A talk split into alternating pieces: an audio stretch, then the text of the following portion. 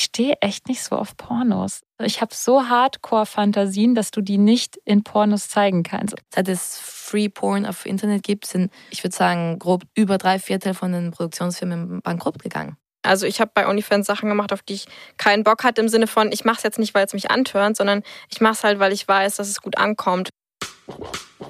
Warum machst du Escort? Es sind immer Abenteuer. Und irgendwie hat mich das total gereizt, es einfach mal auszuprobieren und in so eine ganz andere Welt einzutauchen. Für mich ist das ein starker Ausdruck sexueller Freiheit, was ich da mache. Ohne sie hätte ich das alles nie so akzeptiert, weil sie so positiv damit umgegangen ist, so wie ihr Körper ist. Ja, ich hatte dann einfach noch diese zweistündige Autofahrt vor mir, wo ich so feucht war. Oh Gott, und ich war begeistert.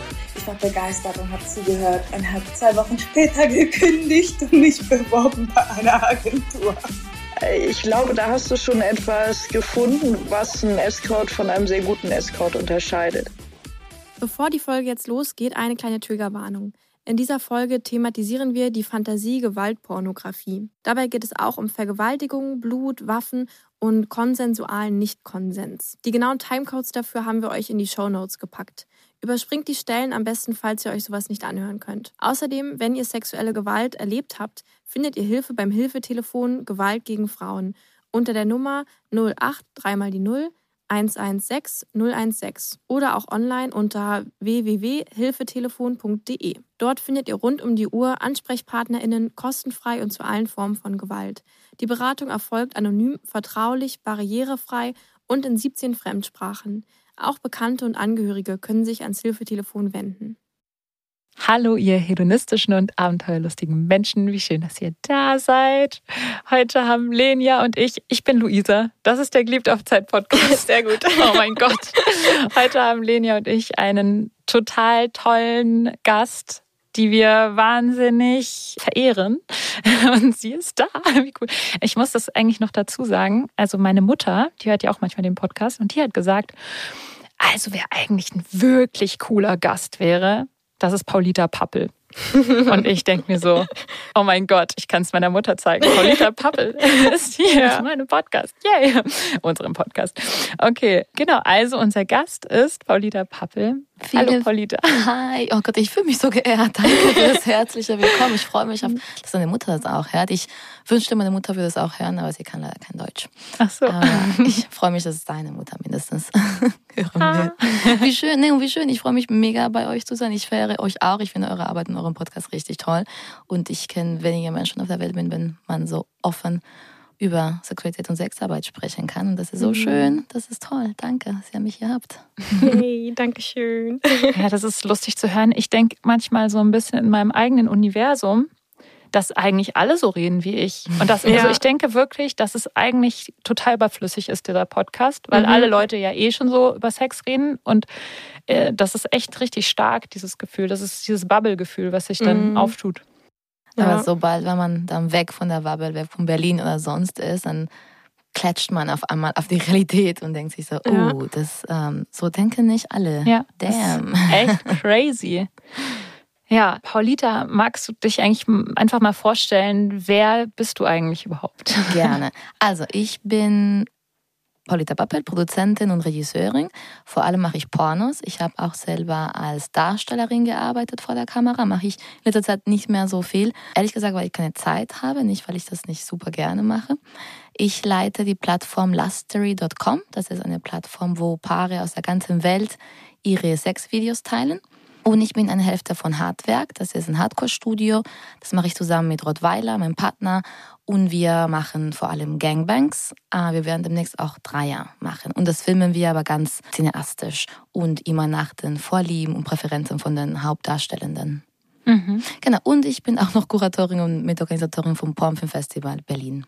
Ah. Und du bist auch. Ähm, was habe ich vergessen? Und ich sag, dir, ich sag dir mal noch, was du noch alles bist. Nee, aber ich habe ähm, auch gesehen auf deiner Website, du, ich weiß nicht, wie man das nochmal jetzt richtig sagt, aber ähm, du bist quasi Beraterin für Menschen, die zum Beispiel in Filmen irgendwie erotische Szenen drin haben.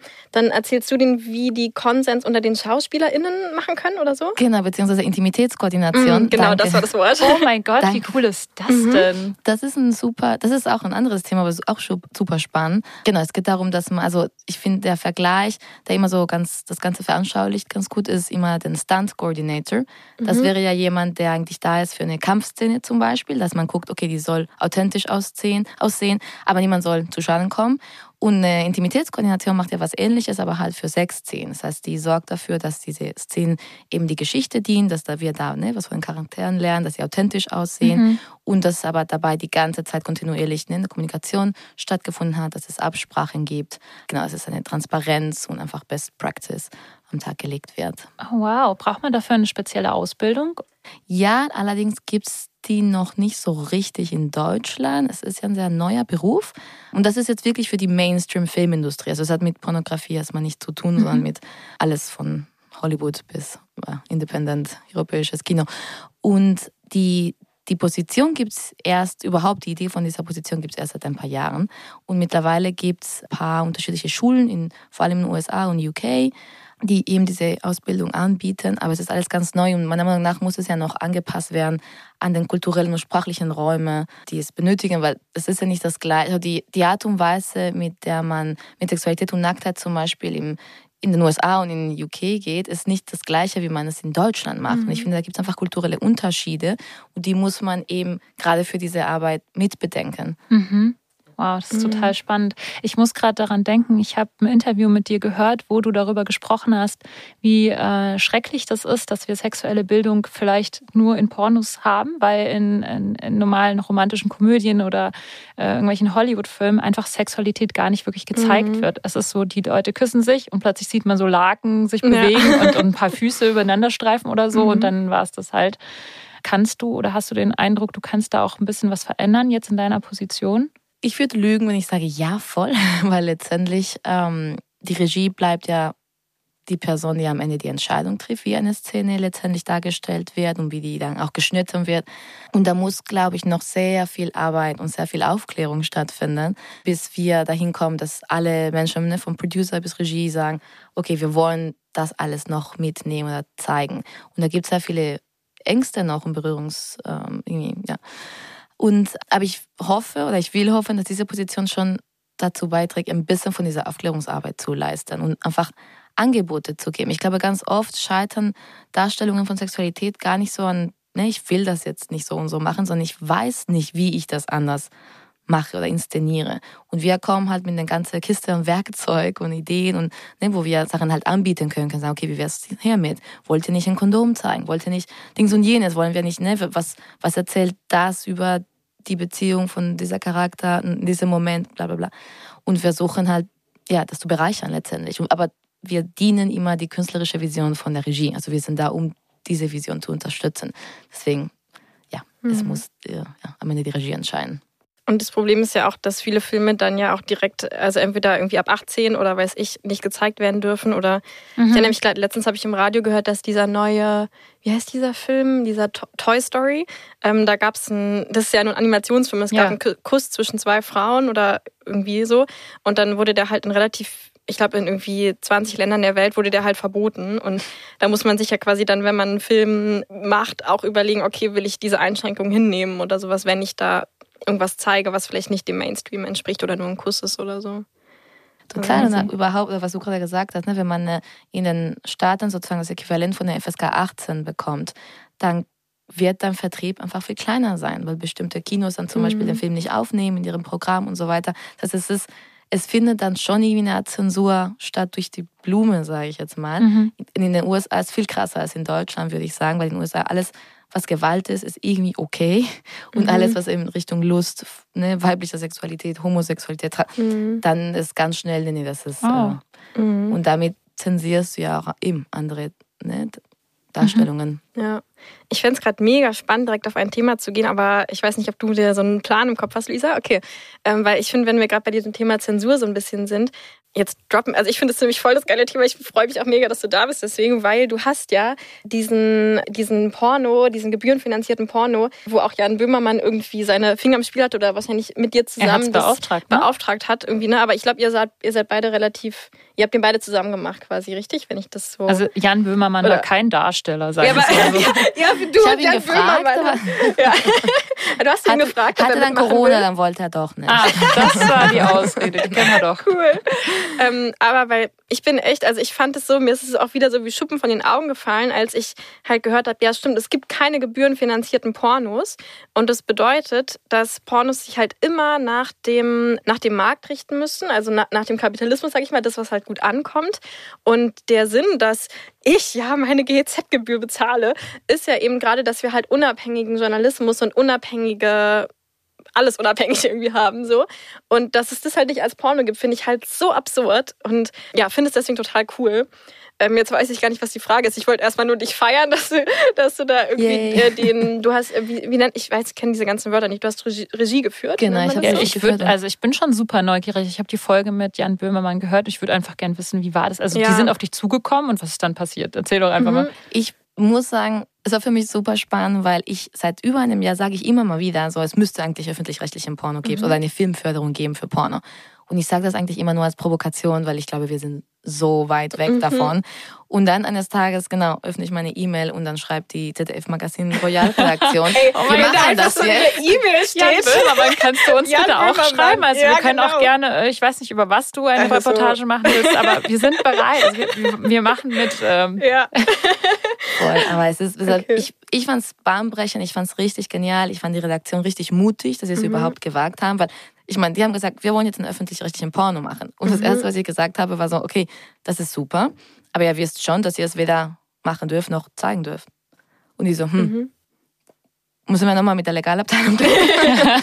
Und dann hieß es, äh, machen wir trotzdem. Also was heißt, die dürfen das nicht? Also ist naja, man darf in Deutschland eigentlich, also guck mal, jede Filmförderung in Deutschland hat in deren Richtlinien eine Klausel, wo drin steht, es werden keine gewaltverherrlichende oder pornografischen Inhalten gefördert. Ah. Das heißt, die sagen, okay, Gewalt, Sexualität, mhm. gleich schlimm. Same thing. Wollen wir nicht, genau. ja. Und aber das, ich meine, wenn du eine Filmförderung bekommst, musst du das unterschreiben, musst du extra auch nochmal diese Klausel mhm. checken und sagen, nein, ich habe keine gewaltverherrlichende oder pornografischen Inhalte Was gemacht. Was definiert denn pornografische Inhalte? Und da teilen sich die Geister. Das Problem ist, Pornografie ist ja so, juristisch so beschrieben, dass das eigentlich davon abhängt, wie andere Menschen da so sexualmoralmäßig mhm. unterwegs sind. Das heißt, alles, was gegen die sittliche Moral eigentlich ab anstoßt. So, und das ist mhm. sehr vage. ja. Also bei mir stößt da einiges gegen die sittliche Moral, wenn ich mir also den bei mir ZDF gar nichts mehr anschaue. Ja, okay. Ja. Eben, deswegen, das ist ja die Absurdität. So. Aber eigentlich, mhm. also klar, ne, grob beschreibt man Pornografie als etwas, was primär für den sexuellen Reiz gemacht ist, also damit mhm. ne, die, die Zuschauenden sich daran aufgeilen und halt einen sexuellen Genuss mhm. empfinden.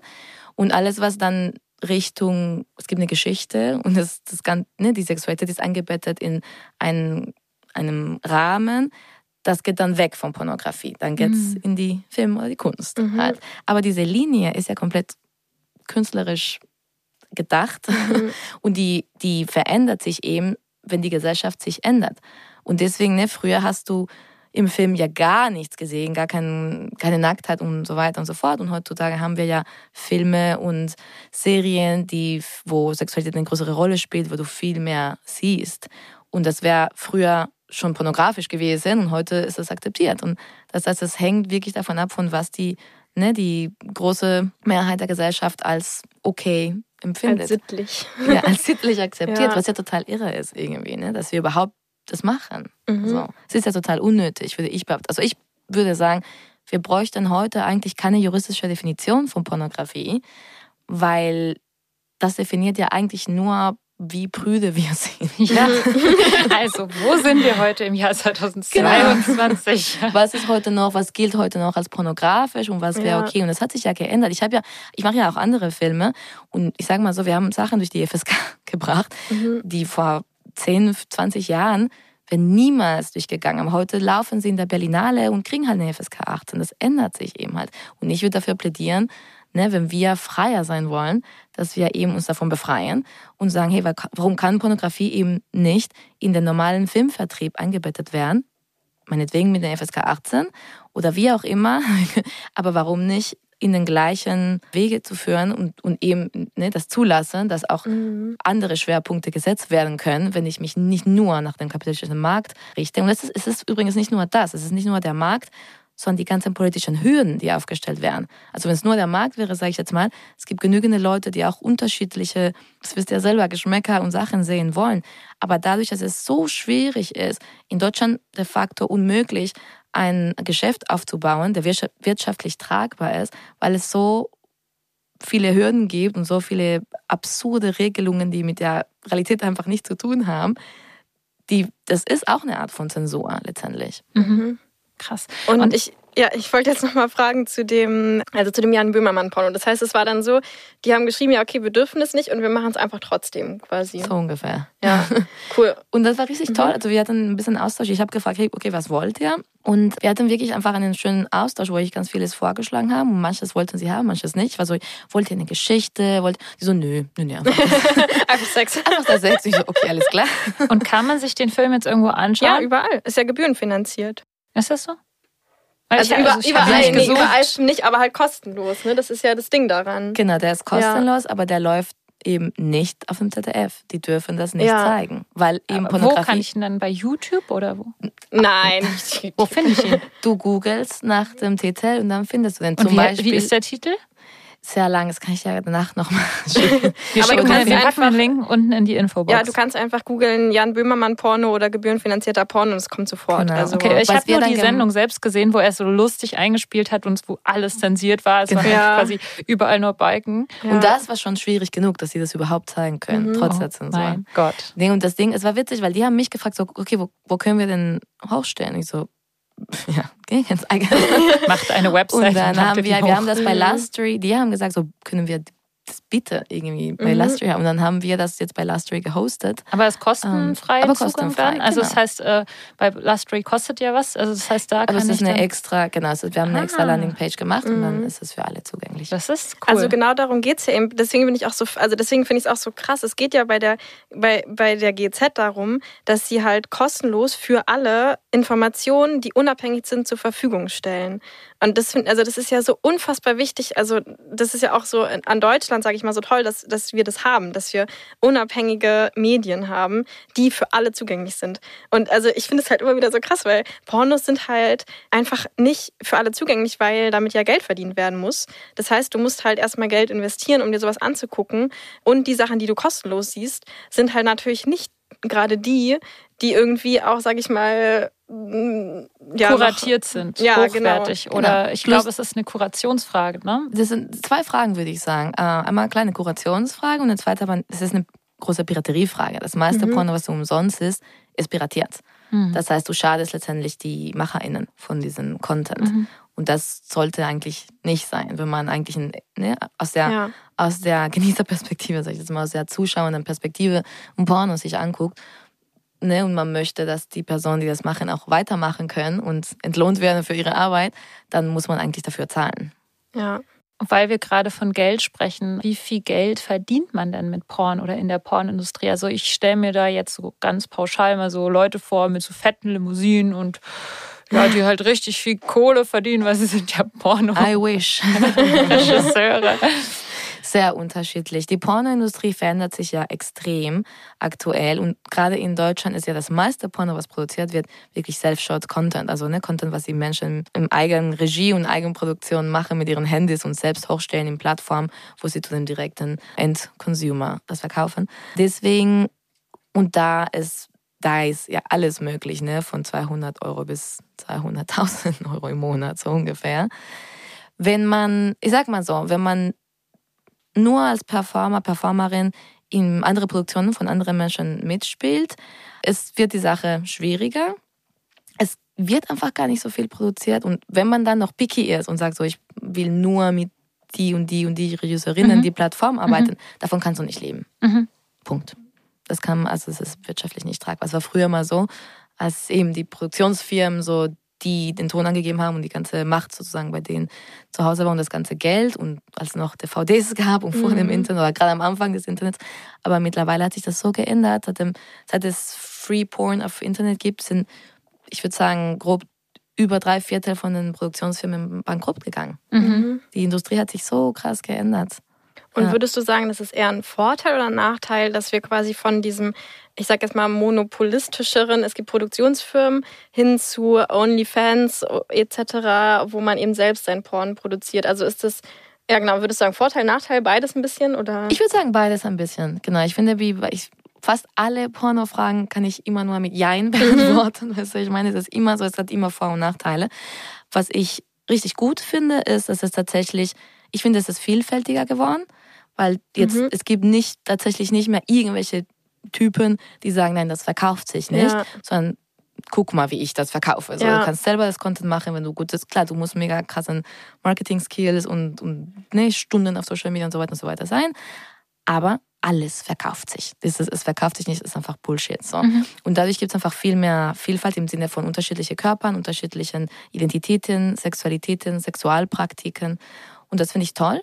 Die Leute können, haben auch viel mehr Kontrolle darüber, was sie machen, wann sie das posten, wie sie, mit wem und so weiter. Das finde ich auch, muss man zelebrieren, das ist toll.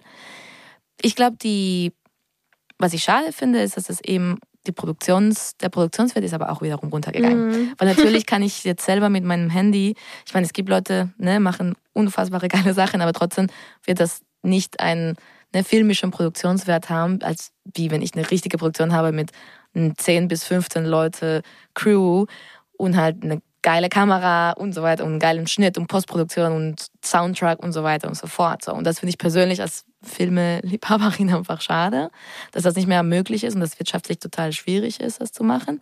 Und wiederum die Pornofirmen, die es noch gibt, die müssen halt richtig krass liefern. Ne? Es ist, das, das, die Produktion ist viel mehr auf Massenproduktion ausge, ja, Dings, als halt auf Qualität und Kuration. Das finde ich halt wiederum auch schade. Mhm. Also, ähm, welches Genre wird dann am meisten geklickt oder am meisten gesehen? Weißt du das? Uh, gute Frage. Generell im Porno? Nee, weiß ich gar nicht. Okay. Ja, weil ich gerade so darüber nachgedacht habe, weil es jetzt so viele Genres gibt. Und du hast ja gesagt, bei, bei Lustery ist es ja so, dass die Paare, die da die Videos hochladen, die filmen das ja auch selbst. Ich habe mich ja, Ja. natürlich, ich habe mir einen Lustery-Account geholt und ich habe mir einige Pornos angeguckt. Die sind eben auch so Natürlich homemade. nur, also nur zur Recherche. Nur ne? zur Recherche. Also, Ich habe auch eine klare Sittlich. Vorstellung davon, was ich geil finde. Darüber können wir auch ja, nochmal auf jeden sprechen. Fall. Ähm, das will ich auch gerne haben. Ich glaube, das ist was Paulita geil findet. Oh ja, Also- darüber reden wir auch gleich. ähm, was ich aber noch wissen wollte, ist, also die, die Qualität der Videos, würde ich sagen, ist eher so wie alle möglichen anderen so Homemade-Porn-Sachen, die man überall finden kann. Das heißt, es ist jetzt kein Filmteam, was kommt zu dir nach Hause und dich dann da filmt. Oder ich weiß nicht, ob ihr sowas auch macht. Aber ich wollte wissen, wie viel kriegt man denn bei euch, wenn du das sagen darfst, ungefähr für ein Video? Klar, gerne. Wir machen das so, dass wir zahlen eben pro Video und jetzt nicht pro Klicks oder Likes oder wie auch immer, weil wir versuchen, dass die Leute bei uns wirklich das machen, worauf sie Lust haben und dass sie nicht denken so, okay, wenn ich jetzt ne, die Praktik oder was auch immer mache, dann bekomme ich mehr Geld dafür. Sondern wir, es gibt, wir haben unterschiedliche Formate. Das, das sind zum Teil sehr kurze Formate, wo so nur fünf Minuten ne, Moment nennen wir das, bis halt Vlogs, wo man einen ganzen Tag dreht und dann irgendwie, weiß ich nicht, mit auf die Reise geht oder was auch immer. Und da und die eben die Preise unterscheiden sich von dem Format, aber nicht, was man sexuell macht oder zeigt oder so weiter. Und das geht von 200 bis 1500 Euro pro Video. Mhm. Mhm. Das Okay, finde also- ich mega die coole Idee, weil bei OnlyFans ist es ja so wie oft so auch bei Social Media Sachen, dass halt, wenn du schon groß bist, dann ist es immer einfacher, noch größer zu werden.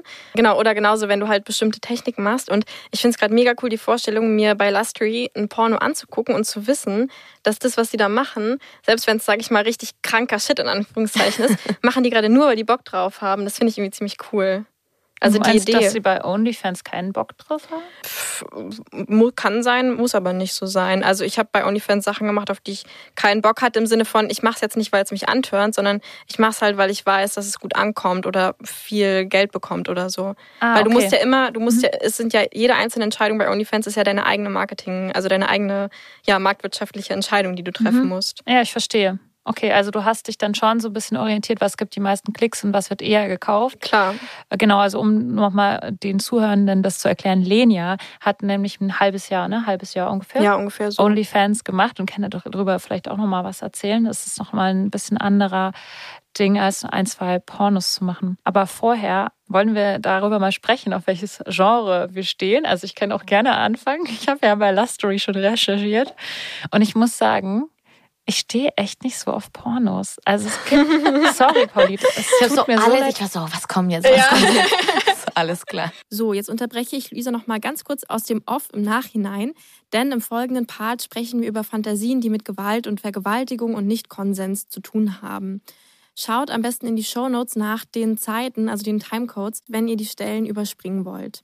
Und zur Einordnung möchte ich nochmal sagen, dass wir diese Themen natürlich nicht auf die leichte Schulter nehmen, sondern wissen, dass sie in der Realität unglaublich schrecklich sind. Und gleichzeitig wir hier ganz normal darüber reden und ja, vielleicht sogar lachen und sowas geil finden. Und uns ist wichtig ist in diesem Podcast, jede Art von Fantasie einfach darzustellen wie eine Fantasie, die irgendwie sein darf, weil wir uns wünschen, dass eben weniger rund ums Thema Sexualität geschämt und tabuisiert wird. Und es gibt nun mal sehr viele Menschen und tatsächlich auch sehr, sehr viele Frauen, die solche Fantasien haben. Und wenn du solche Fantasien hast, dann ist das vollkommen okay und wir möchten niemanden für irgendwas verurteilen, was in der Fantasie stattfindet und am Ende mit Konsens geschieht. Und gleichzeitig wollen wir eben nochmal sagen, dass natürlich wir gerade nicht Vergewaltigung an sich ins Lächerliche ziehen wollen, sondern uns bewusst ist, wie schrecklich sowas in der Realität ist, wenn es nicht in einer Fantasie oder in einem abgesprochenen Rollenspiel stattfindet. Und jetzt geht's weiter mit Luisas Fantasie. Also ich habe ich hab so, also, also ich habe so Hardcore-Fantasien, dass du die nicht in Pornos zeigen kannst. Oder beziehungsweise die Pornos, die ich geguckt habe, sind wahrscheinlich sowas von illegal. Das ist wahrscheinlich wirklich unter Missbrauch oder so aufgenommen. Also es geht jetzt nicht um, um Kinder, ne? Also das wollte ich jetzt nur kurz einmal ausschließen. Aber ich kann mir schon vorstellen, also dass es schon so Gewaltpornografie irgendwie beinhaltet. Deswegen wollte ich dich eigentlich auch nochmal fragen, ob ihr mal einen consensual non-consent Porn macht, Ja. weil ich habe auch alle Hardwerk-Sachen oder die, die ihr auf der Seite habt, habe ich mir alle angeschaut und die sind auch cool, aber die sind mir noch zu zu consensual. Also ich sehe zu sehr den Consent und ich hätte gerne einen consensual non-consent Porn, bitte. Und ich liebe, dass du das fragst. Und ich habe tatsächlich einen Film, den ich euch beiden privat schicken werde, den ich aber leider nicht veröffentlicht darf. Und zwar, es ist echt die dümmste Geschichte meines Lebens. Aber ich habe ja natürlich Handwerk gemacht, weil Gangbang ist eines meiner Lieblingsgenres halt und ich stehe total auf die Fantasie und wollte aber mein eigener richtig toller Gangbang produzieren, selbst produzieren. Ja. Und dann habe ich den gemacht und weil ich aber eben so lange eben dieses ganze dokumentarische Porno und ich sage jetzt mal ne, softer feministischer Porno gemacht hatte, habe mir nichts dabei gedacht und habe mir meine Entführungs-, Vergewaltigungs-Fantasie gemacht, wo die Leute am Ende alle sterben und es gibt Knarren und Blut. Und ich habe mir das gemacht und es war wahrscheinlich der glücklichste Tag meines Lebens seit nach dem Ja. ersten Porno, das ich gedreht habe. Ich habe unfassbar Spaß gehabt. Ich habe zum ersten Mal äh, DP gemacht vor der Kamera. Die was? DP, Double Penetration, also vaginal, anal. Also du bist die Darstellerin Ich bin die gewesen. Darstellerin, natürlich. Cool. Und ja. auch die Produzentin? Oder? Ja, und, okay. Genau, und habe Regie zusammengetan mit meinem Partner Rottweiler und der Mhm. spielt halt auch kurz mit. Es Ja. ist das Ganze, ich will euch schicken. Porno. Ja. Es ist, ich finde den genial. Wir haben so viel Spaß gehabt, den, überhaupt den zu konzipieren, den Ja. zu machen. Wir haben das mit so viel Liebe gemacht. Das ganze Grading, die Musik ist, wirklich- also für mich ist das so mein Kunstwerk. Und dann komme ich damit an an die Plattform, wo wir sonst die Sachen lizenzieren und sagen so, zack, das können wir niemals im Leben veröffentlichen. Ich so, hupsi, wieso? Und ich so, so eine Liste, was alles nicht geht. Mhm. Blut geht nicht. Nee, Knarren kannst du nicht zeigen. Mhm. Das alles, es gibt zwei Probleme. Problem A ist äh, Paragraph 184, äh, was ist es, A, B, C, whatever, also ne, wie Gewaltpornografie definiert wird. Und das heißt tatsächlich, und ich finde das höchst problematisch, vieles, was du im Spielfilm zeigen kannst, ich meine, es gibt ja Kriegsfilme, es gibt Mhm. super viele Filme, die Gewalt Ja. zeigen und die eine Geschichte ermitteln, die emotional vielleicht auch, finde ich, vielleicht krasser sind. Aber das alles darfst du nicht im Porno zeigen, weil das wird dann zu Gewaltpornografie. Egal, Ah. ob es, ne, ob du sagst, hey, das bin ich, das war meine Fantasie. Ich habe ganz bestimmt, ne, war das einvernehmlich und habe ganz viele Gespräche davor mit, den, mit meinen Co-Performern gehabt. So, und ich hat, wir hatten alle a hell of a time, so, es war super bombastisch. Trotzdem darfst du es nicht zeigen. Und dann gibt es das zweite Problem, ist Visa und Mastercard. Die Ach ja. schreiben uns alle auch vor, was okay ist und was nicht okay ist.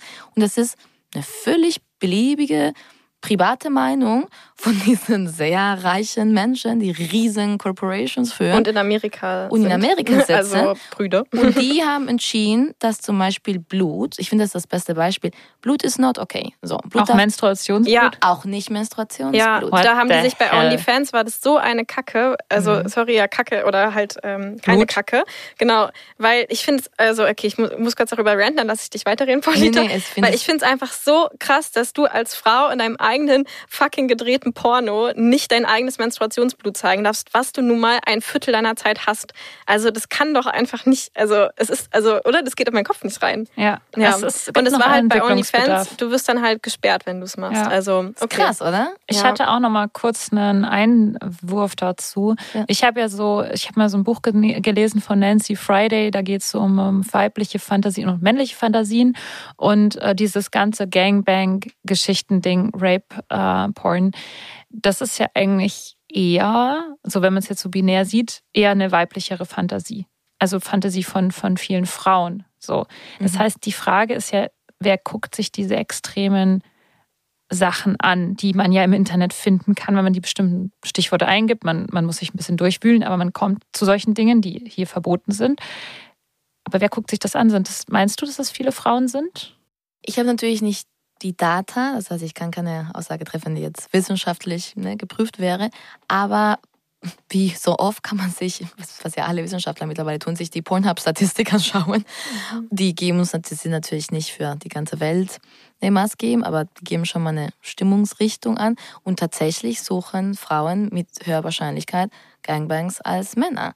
Deswegen, ich meine, mich wundert das nicht. Ich weiß, was denkt ihr darüber? Weil ich denke mir so, okay, aber wir wachsen ja, also Menschen, die als Frau sozialisiert werden, wachsen in einer Gesellschaft, wo erstmal ganz lange nicht über Sex gesprochen wird. Wenn, dann ist es so hui, hui, hui, da fasst man sich nicht an und, äh, ne, und so weiter und so fort, kennen wir alles. Und dann kommen wir aber zuerst in Kontakt mit Filmen, ich sage jetzt mal Tatort, FSK 12. Da werden nur Frauen und Sexarbeiterinnen vergewaltigt und getötet, so ungefähr gefühlt. Aber das erste Mal, dass wir etwas mitkriegen, das so ein bisschen mit Sexualität zu tun hat, ist es oft angebettet in so eine Gewaltsituation. Und ich denke mir so, ja, kein Wunder, dass, ne, wenn die erste Mhm. Reiz oder das erste, ne, das erste, Mhm. was einem so mit, konfrontiert wird und man denkt so, uh, was macht das mit dir? Uh, was ist das? Sexualität, worum geht's? Es ist oft mit diesem Rahmen. Mhm. Kein Wunder, dass wir da uns der Fantasie halt freien Lauf nehmen und Mhm. wir voll BDSM, Rape, Fantasist sind, oder? Das könnte sein. Ich habe auch noch eine interessante andere Begründung gehört. Ich glaube, ich bin mir sicher, sicher ob es Ruby war, die gesagt hat, dass wir halt auch eine krasse Vergangenheit haben als Frauen, äh, die ja sehr viel von Rape irgendwie gesagt man geprägt war und äh, man kann ja psychische Traumata über Generationen weitergeben und weitergeben und weitergeben und wir quasi jetzt in diesen Rape-Fantasien das ja so wie aufarbeiten. Also diese, diese Vergangenheit. Es könnte natürlich auch sein, weil die, ähm, das Buch von Nancy Friday, was ich gelesen habe, ist auch, glaube ich, aus den 70ern. Da war ja vielleicht auch die Filmindustrie noch ein bisschen anders. Und damals gab es halt auch diese Fantasien. Deswegen, Ja, und noch eine Theorie, wenn wir gerade reindroppen, ja. ist ja auch die, dass äh, genau Frauen, wie du ja auch gerade gesagt hast, Polita, Frauen oft so vermittelt wird, dass sie halt auf gar keinen Fall irgendwas mit Sex zu tun haben dürfen so und ganz rein sein müssen. Und dann haben wir halt diese unkonsensualen Fantasien, weil es uns dann moralisch erlaubt ist, Sex zu haben und zu genießen, sozusagen, weil es ist ja nicht meine Entscheidung, sondern er tut mir das ja an. Ja, aber ich finde die Theorie gerade mega spannend mit dem, ja stimmt, das erste Mal, dass ich mit Sex in Berührung komme, ist, weil ich irgendwo in einem Film sehe, wie eine vergewaltigt wird. Also das ist ja tatsächlich in einem Film, also das ist jetzt überzogen natürlich, aber ähm, in Filmen werden ja total oft äh, Frauen dargestellt, die leiden. Das ist ja, also ist ziemlich krass, wenn man das- sich mal anguckt, wie, wie also wenn Frau, weibliche Opfer gezeigt würden, wird total oft auf dieses Leid des Opfers total sich fokussiert und das wird so richtig genossen, während das bei Männern zum Beispiel nicht so ist. Also es ist ganz witzig, wenn man sich mal so Horrorfilme anguckt oder so, wie, wie oft da die Frau am Leiden ist. Und aber das finde ich gerade interessant. Ja klar, dann lerne ich ja als Frau, also die erste Male, die ich angetörnt war, war, als ich halt Gewalt an anderen Frauen gesehen habe.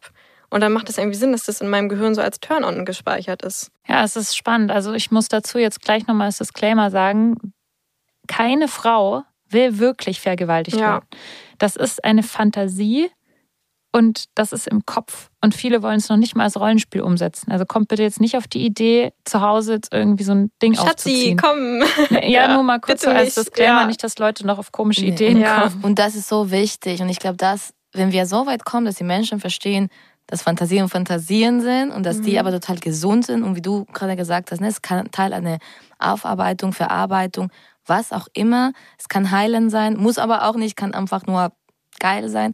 Aber dass eben diese, dass wir als erwachsene Menschen eben diese Trennlinien ganz klar erkennen können, können und müssen. So, ne? Mhm. Ja, und, und ich frage mich auch, ob es, ich finde es so schwer, so, sowas zu beantworten, aber ob es halt auch sinnvoll ist, bis dahin Pornos so ein, ja, eben zu sagen, zum Beispiel Gewaltpornografie ist nicht okay, solange wie wir halt wissen, dass Menschen da draußen eben nicht alles schon zwischen Fantasie und Wirklichkeit unterscheiden können oder so. Und klar ist dann die Frage, warum darf man in normalen Filmen dann so viel Gewalt zeigen?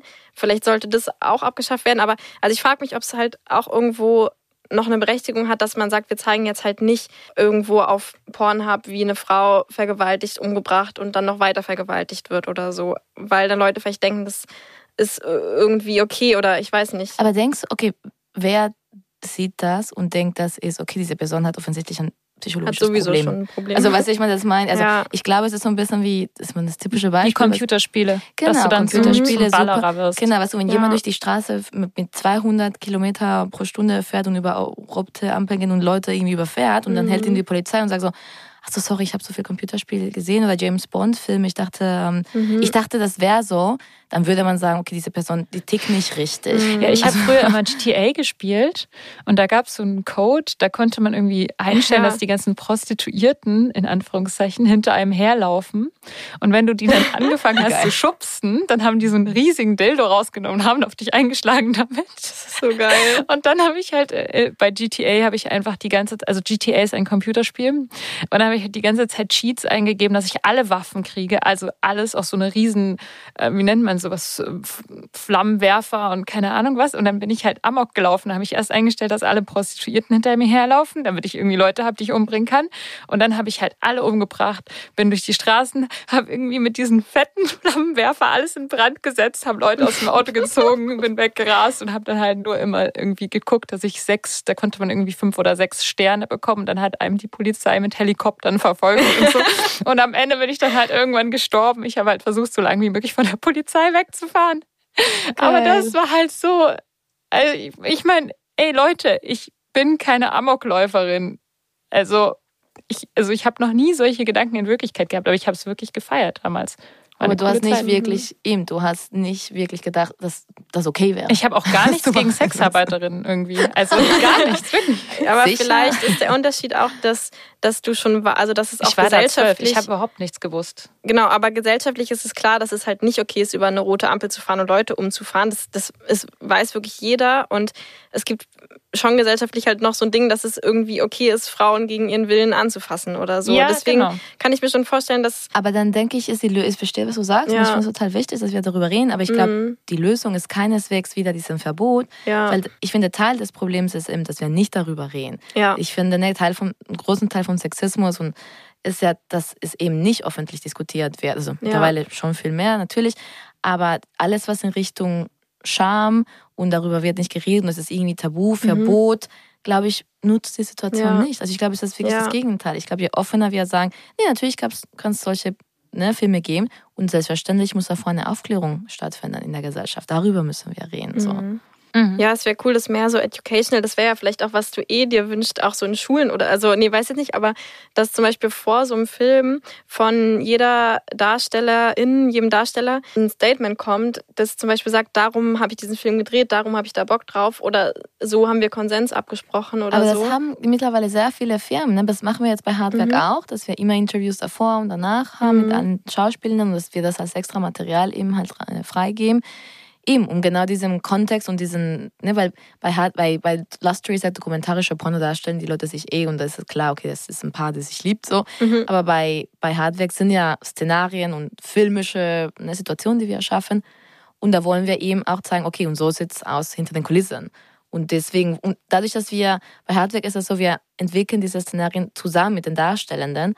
Nach deren Vorlieben. Also das heißt, wir geben denen eine super lange Checkliste von Küssen bis Doppelanal, fragen, okay, was möchtest du gerne, wie viel Erfahrung hast du damit? Doppelanal hast du gerade gesagt? Ja. Also zwei, zwei, Zwei Dinge in Penisse deinem. in Okay. den Geil. Anus. Genau. Machen nicht viele. und dann, genau, wir fragen, wie viel Erfahrung hast du damit? Und wie gerne möchtest du das machen im Kontext von einem Dreh? Also jetzt nicht privat, ist ja egal, aber in Mhm. diesem Kontext.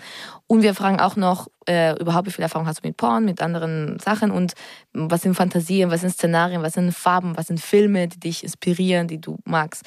Und dann lesen wir uns diese Antworten und versuchen ein paar Ideen zusammen, was könnte man machen, was in diese Richtung, was das so alles auffängt, was du dir eigentlich irgendwie wünschst. Und dann entwickeln wir das gemeinsam mit der, mit der Person. Und ganz oft kommen wir mit einer Idee und die Person sagt so, ja, aber vielleicht, da, und dann entwickelt sich was Mhm. anderes und am Ende, und darüber reden wir halt, dass wir sagen, okay, das ist wirklich deine Fantasie and we try to make it happen, so.